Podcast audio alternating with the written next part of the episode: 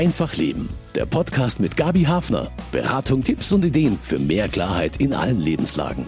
Anfang Februar blickte die ganze katholische Weltstadt nach Rom, ausnahmsweise nach Frankfurt am Main. Dort fand die dritte Vollversammlung des Synodalen Wegs statt. Nach dem Münchner Missbrauchsgutachten waren die Erwartungen an die Versammlung besonders hoch. Aufbruchssignale für die Kirche waren gefragt.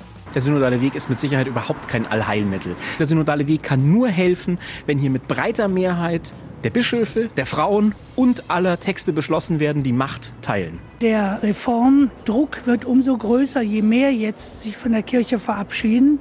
Und wir müssen alles versuchen, wieder das Vertrauen der Menschen zu gewinnen. Ja? Wenn wir versuchen, Strukturen zu schaffen, wo es menschlicher zugeht oder wo wir mehr den Menschen im Blick haben, dann leben wir das Evangelium. Also darum geht es ja. Also dass die Strukturen so sind, dass Jesus Christus lebendig ist oder lebendiger wird wieder. Ich erwarte, dass aus Worten jetzt Taten werden. Zwei meiner Kollegen waren in Frankfurt dabei, Katharina Sichler und Alois Bierl. Sie haben Interviews mitgebracht, schildern bei Einfach Leben ihre Eindrücke und berichten, was sich wo bewegt hat. Denn die ersten Abstimmungen standen auf der Tagesordnung.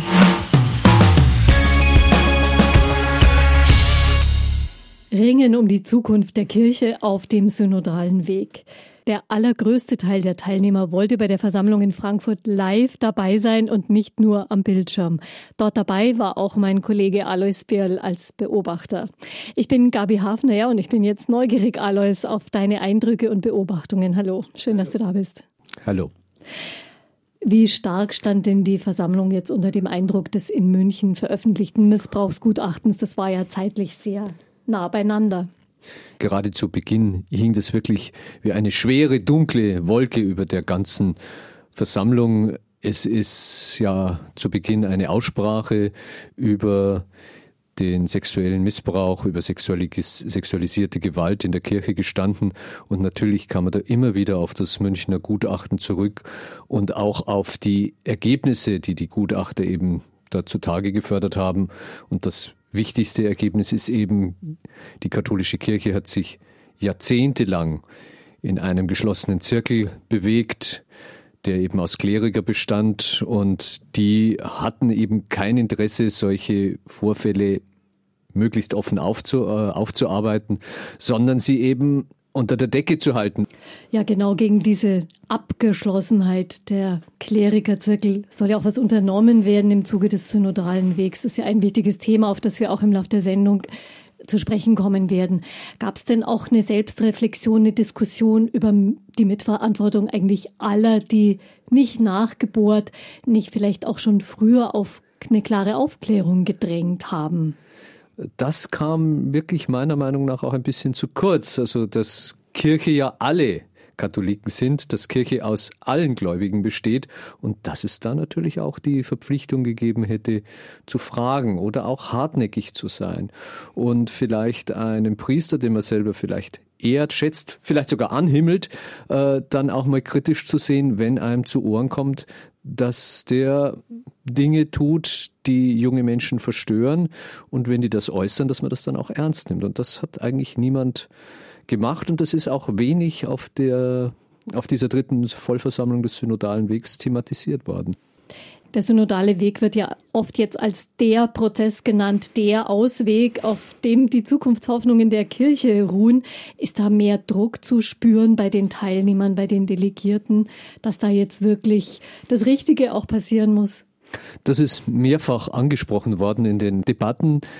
Der Druck ist da. Der liegt auf allen Synodalen, auch auf denjenigen, die keine Geistlichen sind, denn alle wissen, dass die Kirche, das ist so auch wortwörtlich gesagt worden von Bischof äh, Franz Josef Oberbeck aus Essen, dass die Kirche in einer Existenzkrise steckt. Und der synodale Weg soll na, wenigstens versuchen, Richtungen zu weisen, wie sie da wieder herausfindet. Und ich habe großen Respekt, also vor allen Synodalen, die diesen Druck auch aushalten. Ja, es geht mir auch so. Also auch die, die hängen da ja auch wirklich wahnsinnig viel Zeit und Denkleistung rein. Ehrenamtlich oft, ja. Ja, wenn ich so in die Texte ein bisschen reinlese, die sind ja auf der Internetseite des Synodalen Wegs äh, fast alle zugänglich, da ist alles sehr wohl abgewogen formuliert. Du hast auch von wirklich sehr sachlichen äh, Debatten gesprochen, aber sind da doch auch Emotionen spürbar, dass die immer so wieder ein bisschen aufflammen? Ja, und ganz gewaltig. Also es gab ja äh, ganz zu Beginn der äh, Versammlung ein Missverständnis. Äh, der Regensburger Bischof Rudolf Voderholzer, der machte in einer Einlassung nicht deutlich, dass er eine Fremdmeinung zitiert. Und er hat für Verwirrung gesorgt, weil jeder, weil jeder äh, es so verstanden hatte, dass das seine Meinung ist. Er sprach da von harmlosen Missbrauchsfällen und äh, man konnte es missverstehen und äh, da hat man richtig gespürt, wie äh, da ganz, ganz viele zusammengezuckt sind, weil das eben überhaupt nicht mehr denkbar ist, dass man von sowas spricht. Ja. Er hat es dann auch richtig gestellt, aber das äh, hat wirklich viele aufgerührt und äh, er konnte das nicht unmittelbar danach klarstellen und da ist er dann massiv angegriffen mhm. worden. Einer hatte Tränen in den Augen, als er das nochmal zitiert hat. Also da sind schon sehr viele Gefühle mit dem Spiel, was aber auch zeigt, wie, wie sich diese Synodalen, wie wahrscheinlich ganz viele andere Katholiken auch, ihrer Kirche heute verpflichtet fühlen und äh, ja, wie wichtig die ihnen ist und wie wichtig es ihnen auch ist, dass sie endlich wieder auf eine andere Bahn kommt. Und bei dieser dritten Vollversammlung wurden eben auch die ersten Beschlüsse gefasst. Eine Nagelprobe quasi für die Reformwilligkeit. Beim synodalen Weg ist es ja mit einmal Handheben nicht getan, wenn da abgestimmt wird. Alois, warum ist das so ein bisschen komplizierter dort? Ja, Beschlüsse ist vielleicht auch schon ein bisschen hochgegriffen. Es sind grundlegende Texte verabschiedet worden. Ein ganz wichtiger ist der erste Orientierungstext, der auch die theologischen Grundlagen äh, verdeutlicht, auf denen der synodale Weg sich bewegt. Und es sind natürlich dann bei jedem Text gibt es viele, viele Anträge auf Änderungen, Einige Texte sind in erster Lesung verabschiedet worden, andere bereits in zweiter Lesung. Und das heißt dann auch, dass sie eine hohe Verbindlichkeit haben. Aber Beschlüsse kann ein synodaler Weg ja nicht treffen in dem Sinne, aber er kann Vorschläge machen, die dann eben auch von den Bischöfen, die ja auf, der, auf dem synodalen Weg, also auf den Vollversammlungen des synodalen Weges äh, vertreten sind, die dann auch von den Bischöfen ja mitgetragen werden. Da gibt es ja eine eigene Zweidrittelmehrheit. Das ist vielleicht ein bisschen schwer zu verstehen, aber da kommst du vielleicht auch noch darauf. Genau, das, das werden wir auch noch erklären. Das hat tatsächlich seinen Sinn, warum diese eigene Zweidrittelmehrheit der Bischöfe eingeführt worden ist. Also man könnte das vielleicht als diese Beschlüsse als Anträge verstehen, die sozusagen an die Deutsche Bischofskonferenz gestellt werden. Letztlich ja, ähm, oder auch als, als Appell an die Deutsche Bischofskonferenz, das als deutsche Ortskirche auch in die Weltkirche einzubringen. Mhm bringen, was Fragen wie die Sexualmoral oder das Amt äh, der Frau in der Kirche betrifft. Und wenn die Bischöfe äh, diesen Anträgen auch zustimmen, dann haben sie natürlich auch die Selbstverpflichtung, die nach Rom zu tragen und die auch zu vertreten. Nach dieser Abstimmung über diesen Grundsatztext, den du erwähnt hast, hast du mit Hans Tremmel gesprochen. Er ist Synodaler, mhm. der Vorsitzende des Diözesanrats in der Erzdiözese München und Freising. Und ähm, er hat gesagt, dann kommt, äh, was meint Hans Tremmel denn, wenn er sagt, die Entscheidung sei schon zäh gewesen? Gab es da so viel Diskussionsbedarf? Ja. Ja, also das, äh, da ist auch der ganze Zeitplan durcheinander geraten, weil es da natürlich sehr viele Einwendungen gab. Man muss natürlich betrachten, also was dieser Orientierungstext auch an, ja, manche sagen Grundstürzenden im Auge hat. Wenn lehramtliche Äußerungen oder schon getane oder schon feststehende und überlieferte lehramtliche Äußerungen von einer großen Mehrheit der Katholiken nicht mehr nachvollzogen werden können, dann muss oder es neue gesellschaftliche Entwicklungen oder auch neue wissenschaftliche Erkenntnisse gibt, dann muss das Lehramt das berücksichtigen. Und das bedeutet letztlich auch, dass das Lehramt die Gläubigen viel, viel stärker einbeziehen muss. Mhm. Also schon so eine Art Grundsatzprogramm ja. auch des ja. synodalen Wegs, kann man sagen, mit richtungsweisenden Aussagen. Also über diese also Es ist wirklich die Magna Carta des synodalen Wegs. Mhm. Über eine dieser Grundsatzfragen eben über diese Quellen des Glaubens, die werden wir später in der Sendung nochmal auch aus theologischer Sicht ein bisschen sprechen. Neben diesem großen Orientierungstext, über den wir gesprochen haben, lagen der Versammlung ja auch 13 Dokumente vor zur Bearbeitung. Es gab noch mehr Abstimmungen. Alois Bierl war als Beobachter dabei und ist jetzt bei mir im Studio. Alois, was stand dann genau auf der Agenda bei diesen Feldern, wo man schon ein bisschen weiter ist jetzt mit der Diskussion? Also es sind angenommen worden dieser Orientierungstext, also in der zweiten Lesung. Es gibt für jeden Text zwei Lesungen. Man kann in der ersten Lesung Änderungsanträge äh, vorbringen, über die dann der, die Vollversammlung abstimmt. Und äh, dann werden die eingearbeitet, aber dann gibt es noch eine zweite Runde, in denen sich die unterschiedlichen Foren, die diese Texte erarbeiten und diese Themenbereiche bearbeiten, den Text auch nochmal vorlegen, neue Impulse auch nochmal aufnehmen. Da kann man sich natürlich vorstellen, dass das ein sehr langwieriger Prozess ist. Der auch so im Hintergrund passiert, also zwischen den Vollversammlungen wird da ganz viel Arbeit geleistet. Ja, genau. Also da, die, die, die Foren treten natürlich außerhalb der Vollversammlungen äh, zusammen, um das vorzubereiten. Also das ist wirklich ein sehr komplexes Verfahren. ich musste einschieben, also es waren auch Gäste aus Österreich und Frankreich da, die haben gesagt, also die hätten äh, da gar nicht die organisatorischen Möglichkeiten, sowas äh, in in ihren Ortskirchen zu machen, äh, was natürlich auch dafür spricht, dass die Laienorganisationen in Deutschland äh, sehr stark aufgestellt sind mhm. und auch finanziell stark sind. Also und dann kommt halt auch noch die deutsche Gründlichkeit wahrscheinlich dazu. Aber es wurde auch erstmals ein sogenannter Handlungstext äh, vorgestellt. Wer soll denn da handeln? Das ist ein bisschen ungewöhnlicher Begriff. Ja, es äh, ist tatsächlich etwas verwirrend. Es gibt einen Grundtext, der eben die Zeichen der Zeit zu erfassen sucht, also eher so theologisch ausgerichtet ist und äh, Prinzipielles festhält. Und dann gibt es einen sogenannten Handlungstext, in dem dann tatsächlich Vorschläge unterbreitet werden, äh, wie diese Erkenntnisse in die äh, pastorale und in die theologische Praxis einfließen sollen. Und da gab's äh, ja, durchaus einen bedeutenden Handlungstext, nämlich zur Machtfrage in der Kirche. Und da sind die Vorschläge jetzt schon sehr konkret. Über die reden wir auch gleich noch. Äh, worüber wurde denn am intensivsten gerungen? Ich glaube tatsächlich über den Text über, beziehungsweise es sind ja mehrere Texte über die Frauen im Amt. Da ist sehr engagiert äh, debattiert worden und dann über die Sexualmoral. Also da hat man schon gespürt, wie insbesondere auch Priester, die in der praktischen Seelsorge tätig sind, äh, da einen Druck spüren, und, und ein, eine, einen Rechtfertigungsdruck äh, für lehramtliche Aussagen spüren, die sie gar nicht mehr teilen können, weil sie wissen, die Lebenswirklichkeit der Menschen mhm. ist anders. Und da war dann schon eine sehr engagierte Diskussion und da gab es dann natürlich auch äh, Bischöfe, die sehr, sehr eng sich am äh, Lehramt orientieren und also das da gab's auch verteidigt mehr, haben. Da, da gab es auch mehr Widerspruch. Ja, also zumindest also gab es den Versuch, den anderen auch verstehen zu wollen. Es war nicht polemisch, aber da hat man schon gespürt, äh, wie da praktische Seelsorger und Bischöfe letztlich doch oder einige Bischöfe letztlich doch auch in ganz unterschiedlichen Lebensbezügen leben. So ein mhm. Bischof, der hört es halt nicht, also so oft, äh, dass ihm jemand ins Gesicht sagt, also mit eurer Sexualmoral, da kann ich gar nichts mehr anfangen und äh, ich äh, verlasse jetzt euren Laden, das, weil, weil ihr mir mein Lebtag lang da Normen auferlegen wolltet, die dran, die dran schuld sind, dass ich total verkorkst bin, ja. Hm. Das, das, das, hört halt ein Pfarrer, also im, im Beichtstuhl. Und das war schon zu spüren, also dass da diese Erfahrungen der Seelsorger, äh, ja, die sind ein Zeichen der Zeit. Ja. Und der Orientierungstext sagt eben, das müsst ihr, liebe Bischöfe, schon nicht nur zur Kenntnis nehmen, sondern auch in eurer Verkündigung, in euren lehramtlichen Aussagen, da müsst ihr das aufnehmen. Also da kommt jetzt echt vieles auf den Tisch, was ja. da eben lange, was lange nicht deutlich ausgesprochen wurde. Höchste Zeit dafür.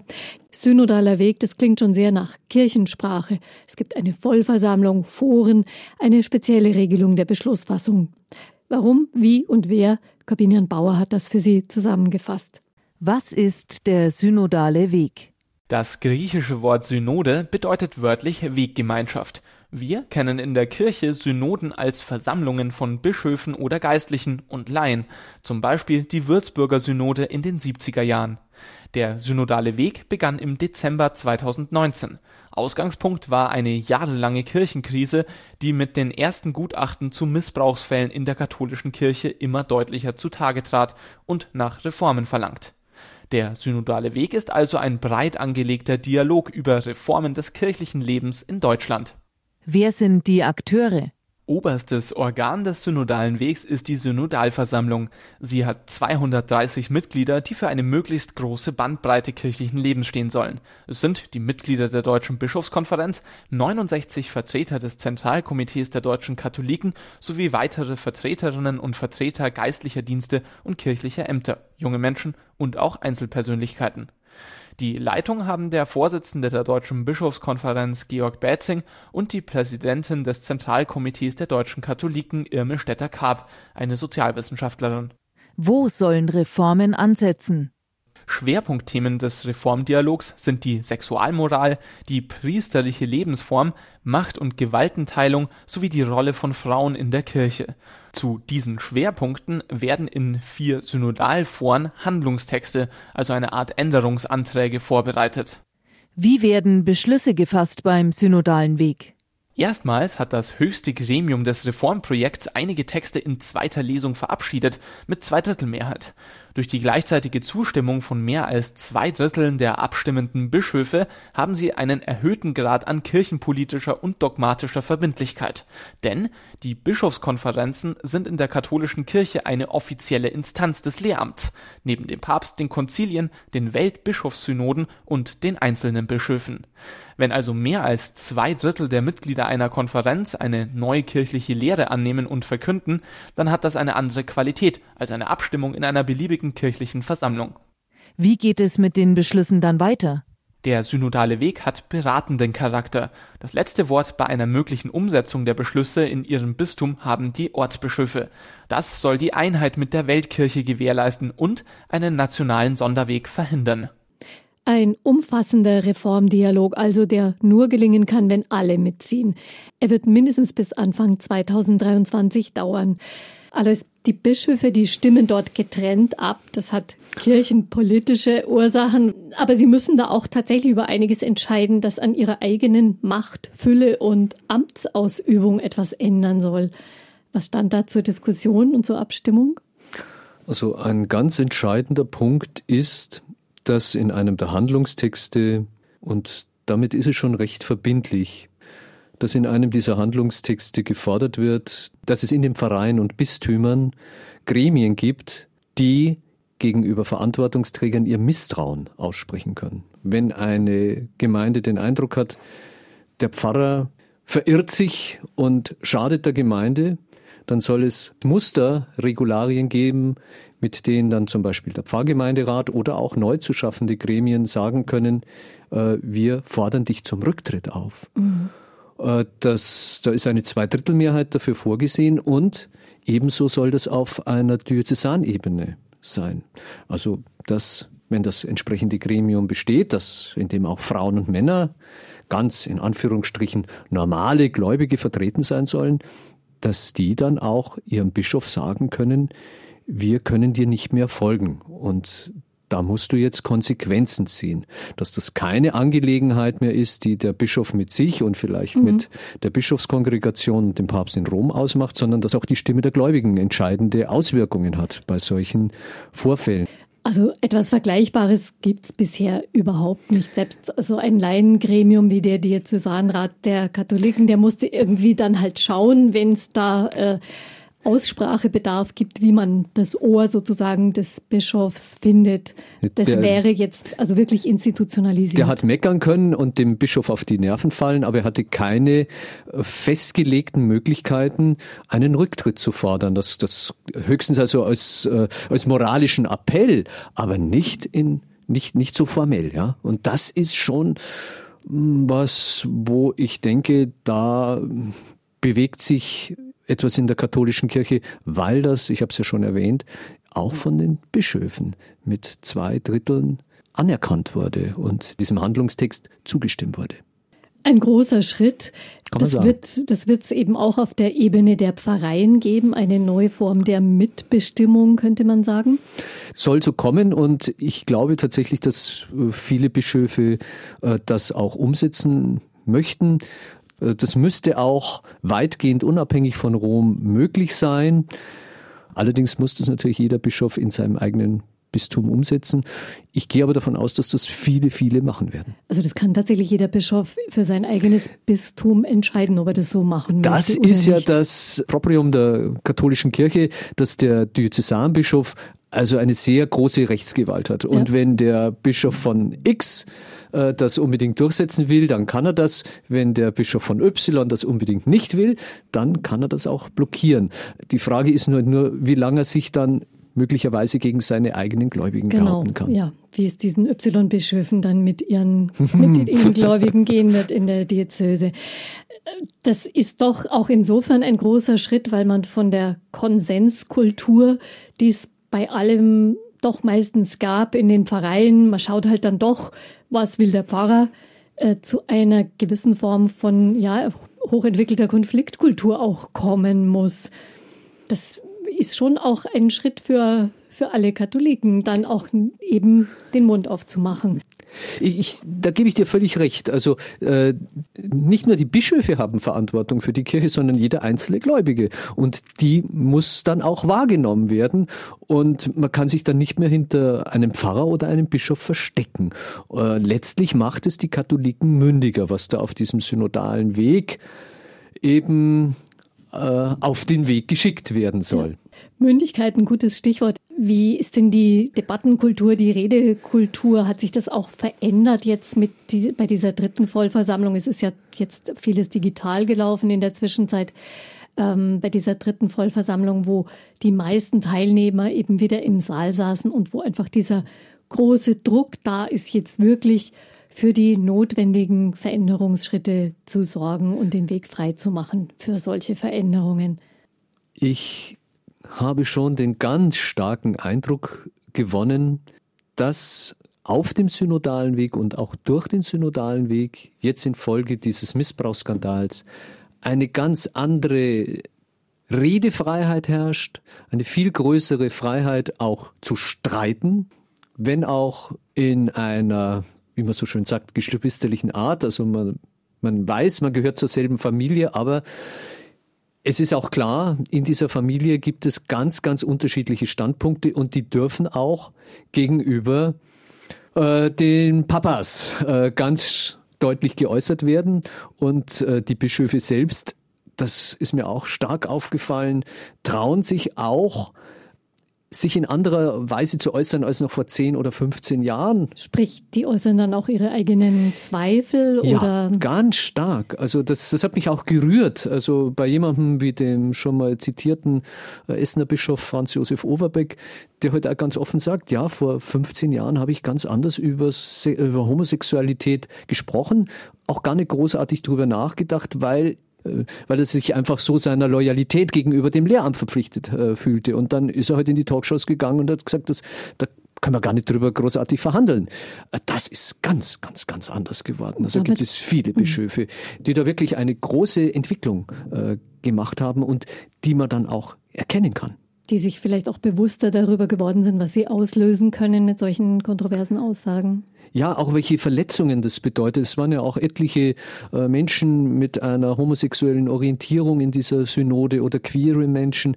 Und äh, ja, auch da hat eine einmal zu weinen begonnen, weil sie das so, so tief getroffen hat, dass sie sich immer verstellen sollte äh, und eigentlich nicht sie selbst sein durfte. Und wenn das dann eben auch noch kirchlich sanktioniert ist, dann ist der moralische Druck, nicht zu sich selber zu stehen, nochmal sehr groß. Und da waren, ja, wie sagt man so schön, da ging ein Engel durch den Raum, da war es ganz still, weil alle gemerkt haben, oh ja, da ist, da ist was Unaufgearbeitetes und da haben wir alle Verantwortung dafür, dass sowas nicht mehr passiert.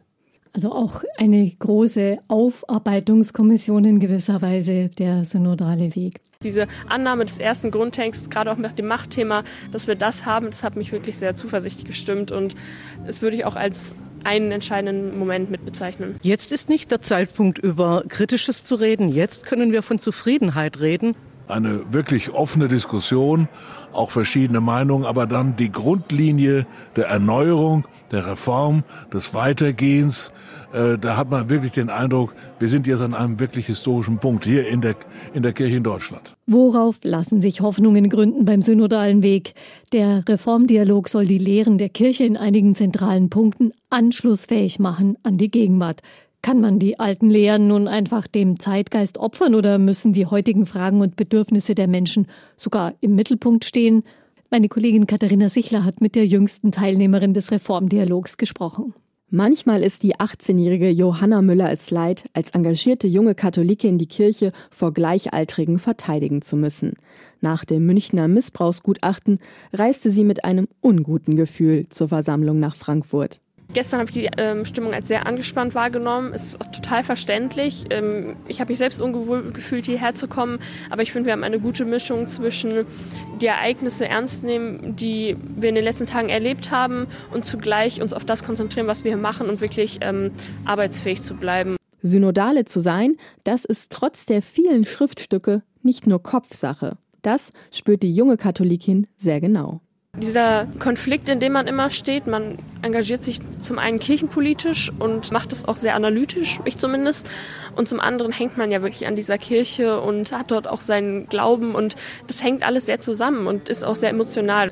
Zusammen mit anderen jungen Synodalteilnehmerinnen bestückt die 18-Jährige den Instagram-Kanal Junge Perspektive, denn sie möchte Debatten und Ereignisse der Versammlungen weitertragen. Man hat immer das große Thema, was in der Kirche alles schiefläuft, die ganzen Missstände. Und ja, in vielen Fernsehberichten hat man dann alles in einem Topf. Und dann muss ich sagen, rege ich mich manchmal ziemlich auf, weil ich das alles genauso sehr, aber weiß, wie schwer man wirklich daran arbeiten kann.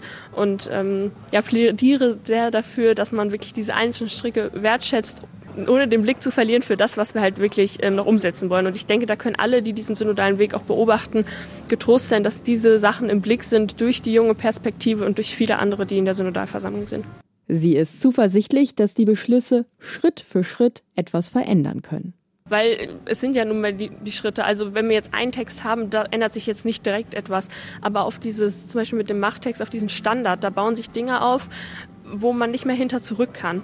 Und man kann nicht von jetzt auf gleich etwas beschließen, erst recht nicht, wenn Deutschland es nicht alleine kann. Und deshalb bin ich überzeugt davon, dass wir das so gehen müssen, ähm, wie wir es gerade tun. Besonders am Herzen liegt der jungen Teilnehmerin, dass es den Menschen, die für die Kirche arbeiten, gut geht. Auf jeden Fall diese, sind es die arbeitsrechtlichen Konsequenzen, dass Kirche auch merkt, wie sie den Menschen schadet und welche Menschen sie dadurch verliert, die eigentlich hoch engagiert in der Kirche arbeiten natürlich stehe ich für das Frauenthema und, und die Öffnung aller Dienste und Ämter ein, als Frau, als junge Frau und auch in der Verantwortung für alle da draußen. Johanna Müller aus dem Bistum Münster, die jüngste Teilnehmerin beim Synodalen Weg und eine von vielen Frauen dort. Meine Kollegin Katharina Sichler beobachtet den Reformdialog von Anfang an. Katharina, sind die Frauen dort selbstbewusster und hörbarer geworden noch im Laufe der Zeit? Also ich hatte den Eindruck, dass sie von Anfang an selbstbewusst waren, aber natürlich jetzt, wo es dann wirklich auch konkret um die Themen geht, tauscht man sich natürlich auch noch mehr aus und dadurch sind sie natürlich auch noch hörbarer. Aber ich glaube, selbstbewusst waren sie wirklich von Anfang an. Es ist tatsächlich ein Grundsatzpapier zur Gleichberechtigung der Geschlechter verabschiedet worden. Ebnet das den Weg für weitere Schritte? Ich würde sagen, ja. Also ich würde auf jeden Fall sagen, dass auch viel Hoffnung äh, damit verbunden ist mit diesem Grundsatzpapier, weil da steht ja wirklich drin, dass Männer und Frauen auf Augenhöhe in der Kirche in Zukunft agieren. Und auch, ich glaube, ein Satz, der wird ja immer wieder zitiert, ist, dass ähm, diese Teilhabe von Frauen an kirchlichen Ämtern begründungspflichtig ist und nicht, dass der Ausschluss es ist. Ja, und das finde ich ebnet schon viel jetzt auch für die weitere Diskussion, weil das haben die ähm, Synodalen einfach, dem haben sie zugestimmt. In der ersten Lesung zwar, also man muss gucken, wie es weitergeht, aber sage ich mal, die Zielrichtung ist jetzt vorgegeben, so kann man es vielleicht formulieren. Und die Mehrheit war ja auch ziemlich groß für dieses Absolut, Papier. ja. Welche Schritte gab es denn in Frankfurt noch beim Thema Frauen und Ämter? Es wurde dazu ja auch über zwei konkrete Vorschläge abgestimmt, in erster Lesung, glaube ich. Genau, auch in erster Lesung. Es ging äh, unter anderem um den Diakonat der Frau. Und da ist natürlich die Sache, also dass das natürlich ein Thema ist, von dem alle wissen, dass es in ähm, Rom entschieden wird. Und da war vor allem so die Diskussion, so habe ich es zumindest empfunden, bleibt es so ein ein Schritt, das jetzt das Ziel ist, Diakonat der Frau, oder hat man wirklich das langfristige Ziel im Blick, nämlich dass Frauen Priesterinnen werden dürfen? Also mit was gibt man sich quasi zufrieden? Mhm. Also ist dieser kleine Schritt, ähm, sage ich mal, das Ziel oder sollte man nicht das Große ähm, trotzdem weiter im Blick behalten. Und das habe ich so empfunden.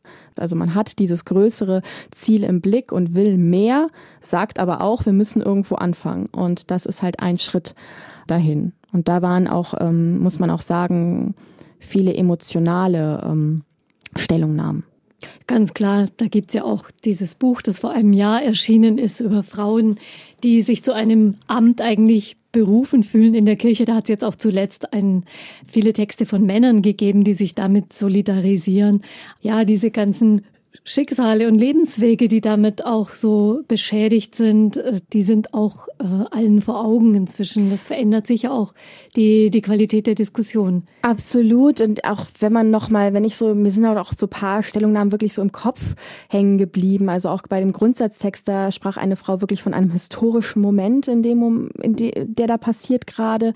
Eine Frau hat wirklich mit äh, Tränen in den Augen wirklich für diese Gleichberechtigung von Männern und Frauen eingestellt gestanden. Und das ist äh, schon beeindruckend ähm, zu sehen und auch berührt es einen, finde ich, als Beobachter, wenn man sieht, wie auch Frauen wirklich unter ihrer Kirche leiden.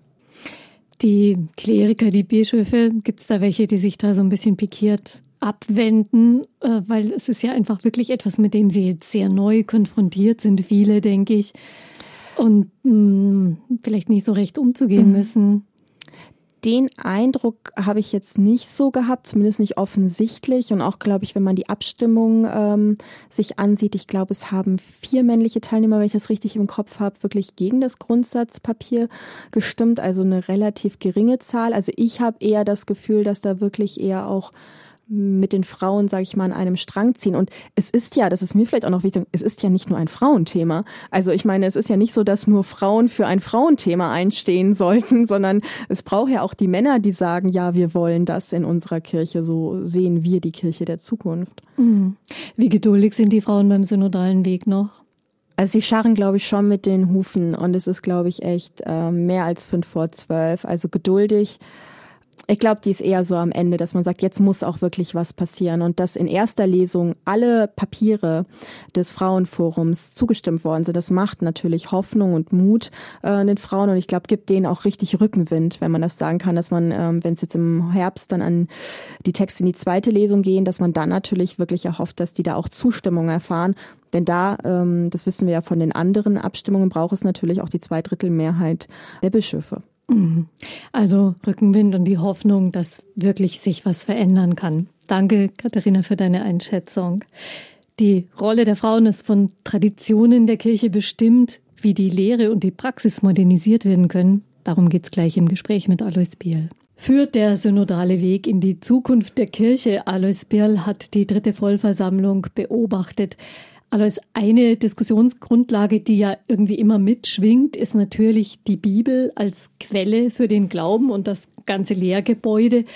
Gefordert wird ja ein zeitgemäßer Umgang mit Sexualität, zum Beispiel mit der Stellung von Frauen und der Machtverteilung.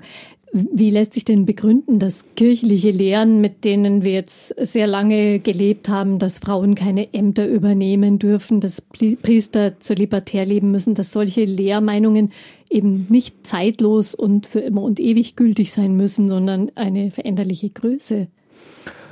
Man muss sich da natürlich anschauen, welche Fragen behandelt werden. Also es ist ja nicht das, das Credo, das Glaubensbekenntnis, das da diskutiert wird äh, oder dogmatische Aussagen, sondern es geht um, ums Amt, es geht um praktische Fragen der Seelsorge, es geht um Sexualmoral und äh, die ist auch in der Bibel immer wieder mal ganz anders. Da gibt es scharfe Widersprüche und das ist ja für Theologen schon lange selbstverständlich, also dass man sie immer wieder neu ausdeuten muss.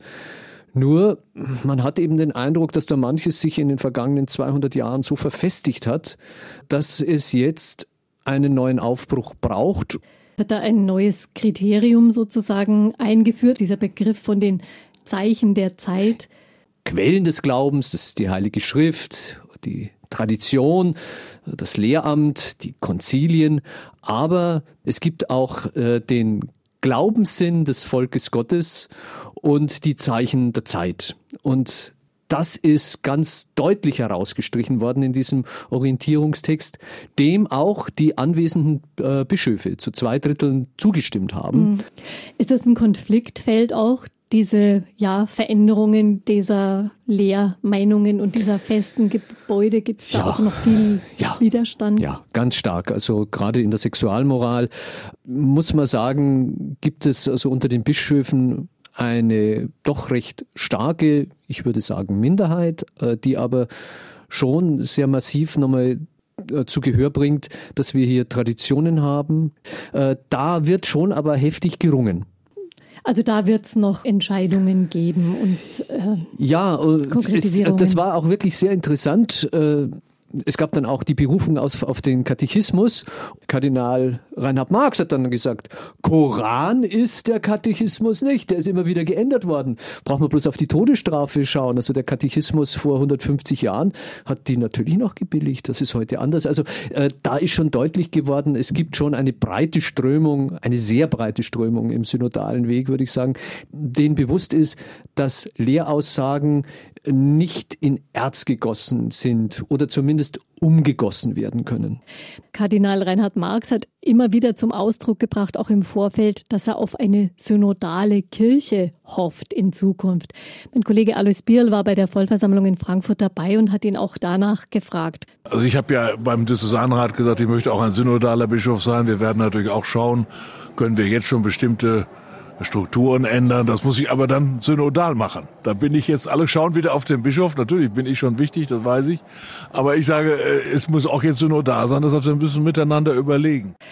Alois, gibt es konkrete Vorschläge dafür, wie man so eine synodale Kirche aufstellen kann, mit welchen Mitteln das geschehen kann? Bei Kardinal Marx ist tatsächlich deutlich geworden, dass er ein Gremium äh, schaffen will, das tatsächlich mit Entscheidungen trifft in der Diözese. Ein Beispiel ist eben diese Misstrauensvoten, die es geben könnte. Und das hat er auch schon vor der dritten Vollversammlung des Synodalen Weges deutlich gesagt, äh, dass er Rücktrittsangebote oder die Bitte um Amtsverzicht, das will er in Zukunft nicht mehr mit sich allein ausmachen. Da will er äh, eine transparente Regelung. Kann denn in den Diözesen auch jetzt schon einiges an, ich nenne es mal Liberalisierung umgesetzt werden, auch ohne dass man auf den Papst warten muss? Einiges haben wir ja schon genannt. Also da geht es also auch um die Bischofsernennungen. Also das scheint äh, tatsächlich für die einzelnen Bistümer möglich zu sein, dass es da mehr Mitwirkungsmöglichkeiten der Laien gibt. Äh, andere Bereiche sind natürlich das kirchliche Arbeitsrecht. Äh, das gibt es so ja auch fast nur in Deutschland. Und da haben die Bischöfe ja schon sehr deutlich gemacht, haben auch also Kommissionen eingerichtet, äh, dass dieser sogenannte Tendenzschutz äh, wahrscheinlich aufgeweicht wird. Das heißt also in der Praxis, eine Erzieherin in einem katholischen Kindergarten, die geschieden ist und wieder verheiratet, die kann dann eben nicht mehr gekündigt werden. Das ist jetzt auch eigentlich schon nicht mehr Praxis, weil 2015 das äh, kirchliche Arbeitsrecht ja schon einmal geändert worden ist. Aber es wird wahrscheinlich weiterführen, äh, dass zum Beispiel äh, Homosexualität nicht verborgen werden muss oder kein Kündigungsgrund sein darf. Und dieses Damoklesschwert schwebte heute über vielen Betroffenen, dass wenn sie sich dazu bekennen, homosexuell zu sein, äh, ihre Stellung in der Kirche verlieren, ihren Beruf aufgeben müssen. Und da wird es wohl und ich vermute schon recht bald Änderungen im kirchlichen Arbeitsrecht geben und auch ähm, Bürdigungen solcher Partnerschaften. Also da geht es dann weiter. Äh, diese Segnungen, Segnungen, von gleichgeschlechtlichen Paaren da nutzt man jetzt ja schon einen Spielraum mhm. aus. Aber es ist halt ein Unterschied, ob es ein Spielraum ist oder ob das dann oder kodifiziert ist. ist, sozusagen. Bestimmte Schritte sind also schon möglich. Ist Papst Franziskus eigentlich ein Förderer von Synodalität? Ja, das ja ganz gewiss. Er hat ja eine große Bischofssynode auch einberufen. Er hat äh, seinen Nuntius, also den Botschafter des Vatikan in Deutschland, auch äh, zur Vollversammlung des synodalen Wegs geschickt. Er hat dort auch ein Grußwort gesprochen. Das ist unterschiedlich aufgefasst und wahrgenommen worden. Das hängt natürlich dann immer von der jeweiligen Lesart ab. Aber das, denke ich, kann man schon äh, für Papst Franziskus in Anspruch nehmen, dass er solche Beteiligungsformen wünscht. Er hat ja auch diese große Amazonas-Synode äh, gefördert, deren Ergebnisse natürlich viele nicht zufriedengestellt haben. Aber er will, dass die Gläubigen sich äußern und auch ihre Lebenswirklichkeit zum Ausdruck bringen, dass das eben nicht nur so ein abgeschlossener Entscheiderzirkel im Vatikan äh, dann äh, bespricht, berät, sondern dass die Amtsträger hörende Amtsträger zumindest werden und dann auch vielleicht eines Tages die Konsequenzen daraus ziehen und dann auch. Mhm. Also der Vorsitzende der Deutschen Bischofskonferenz, Georg Betzing, in der Leitung auch des synodalen Wegs, der sucht den Austausch mit dem Papst über den synodalen Weg. Gab es dazu irgendwelche neuen Informationen? Neue Informationen nicht. Äh, was aber Bischof Betzing auch deutlich gemacht hat, ist, dass der synodale Weg in Deutschland jetzt nicht, wie es manchmal aus Rom von interessierter Seite äh, gesagt wird, so ein nationaler Sonderweg ist und es dann quasi eine äh, katholische äh, Kirche in Deutschland geben wird, die durch und durch protestantisiert und nicht mehr so richtig katholisch ist. Also das hat er schon deutlich gemacht, dass das ein ungerechtfertigter Vorwurf ist, denn alles, was der synodale Weg bespricht, liegt ja nicht nur in Deutschland auf dem Tisch, sondern auch in vielen anderen Ortskirchen. Mhm. Nun sind die ersten Beschlüsse gefasst, eben auch mit der erforderlichen Zweidrittelmehrheit der Bischöfe. Könnte Rom das jetzt vom Tisch fegen und sagen, das könnt ihr aber trotzdem so nicht machen, weil das die Weltkirche noch nicht so weit ist? Das ist jetzt der unerwartete Vorteil dieser Geschäftsordnung, äh, denn die Bischöfe haben ein eigenes Lehramt, das sie natürlich auch in die Weltkirche einbringen sollen. Und wenn jetzt solche Grundsatztexte, Handlungstexte äh, des synodalen Weges mit bischöflicher Unterstützung verabschiedet werden, dann haben die natürlich auch äh, gegenüber der römischen Kurie eine ganz andere Autorität, weil ja die Bischöfe Mitarbeiter am Lehramt sind und man kann sie jetzt eben nicht mehr so als äh, liberale Hirngespinste von irgendwelchen äh, nicht maßgeblichen Katholiken abtun. Mhm. Worauf lassen sich denn Hoffnungen gründen? Was würdest du sagen? Ich muss natürlich einschränken, nicht alle auf dem synodalen Weg wollen diese Veränderungen haben. Die haben ganz andere Hoffnungen, nämlich dass äh, die unangefochtene Autorität des Bischofsamtes so erhalten bleibt und äh, dass die Beteiligung von Laien äh, sich nicht in dieser in dieser Potenz äh, äußert. Also das muss man natürlich auch fairerweise erwähnen und auch die haben ihre Argumente und die haben sie auch vorgetragen. Aber das, glaube ich, kann man auch anhand der Abstimmungsvoten festhalten. Die ganz überwältigende Mehrheit, also mindestens zwei Drittel, wollen Veränderungen jetzt auf den Weg bringen und die betreffen eben die vielfältigsten Lebensbereiche der Kirche. Und ich denke, sie werden kommen, zumindest teilweise, vielleicht manches schneller, manches äh, weniger schnell. Manches, so glaube ich, kann weder die Bischofssynode in Rom, die ja einberufen ist und noch, glaube zwei Jahre dauert, noch der synodale Weg lösen. Also ich ganz persönlich meine, es wäre an der Zeit, nochmal ein Konzil einzuberufen, um diese wirklich sehr, sehr, sehr weitreichenden Fragen zu klären. Es ist auf der Vollversammlung davon die Rede gewesen, dass die Kirche jetzt wahrscheinlich nicht mehr Schritte nur machen können wird, sondern dass es zu Sprüngen kommen muss. Also da werden gewaltige Veränderungen äh, anstehen und zum einen Sprünge bedeuten ja nicht nur eine Bewegung, sondern das kann ja auch Risse, Erschütterungen. Erschütterungen meinen.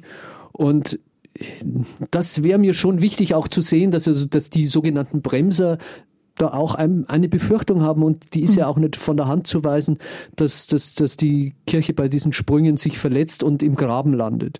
Hm. Weil es eben eine Weltkirche ist mit ganz verschiedenen Strömungen. Und äh, das in einen Einklang zu bringen, dass es verschiedene Ortskirchen gibt, die aber eine große Einheit verbindet, das ist ganz, ganz schwierig. Aber ich denke schon, dass wir in den nächsten drei, vier Jahren doch eine Kirche, eine katholische Kirche erleben werden, die sich erheblich bewegt und vielleicht macht sie keine äh, Sprünge, aber dann doch große Schritte und vielleicht führt einer dieser Schritte dazu, dass man ein Konzil wieder einberuft. Vielleicht kann ja auch ein neuer Schwung, den die Gläubigen da finden, dazu beitragen. Die sind der Motor dafür. Vielen Dank für die Einblicke, Alois, dazu, wohin der synodale Weg bis jetzt geführt hat. Ich danke dir. Gerne.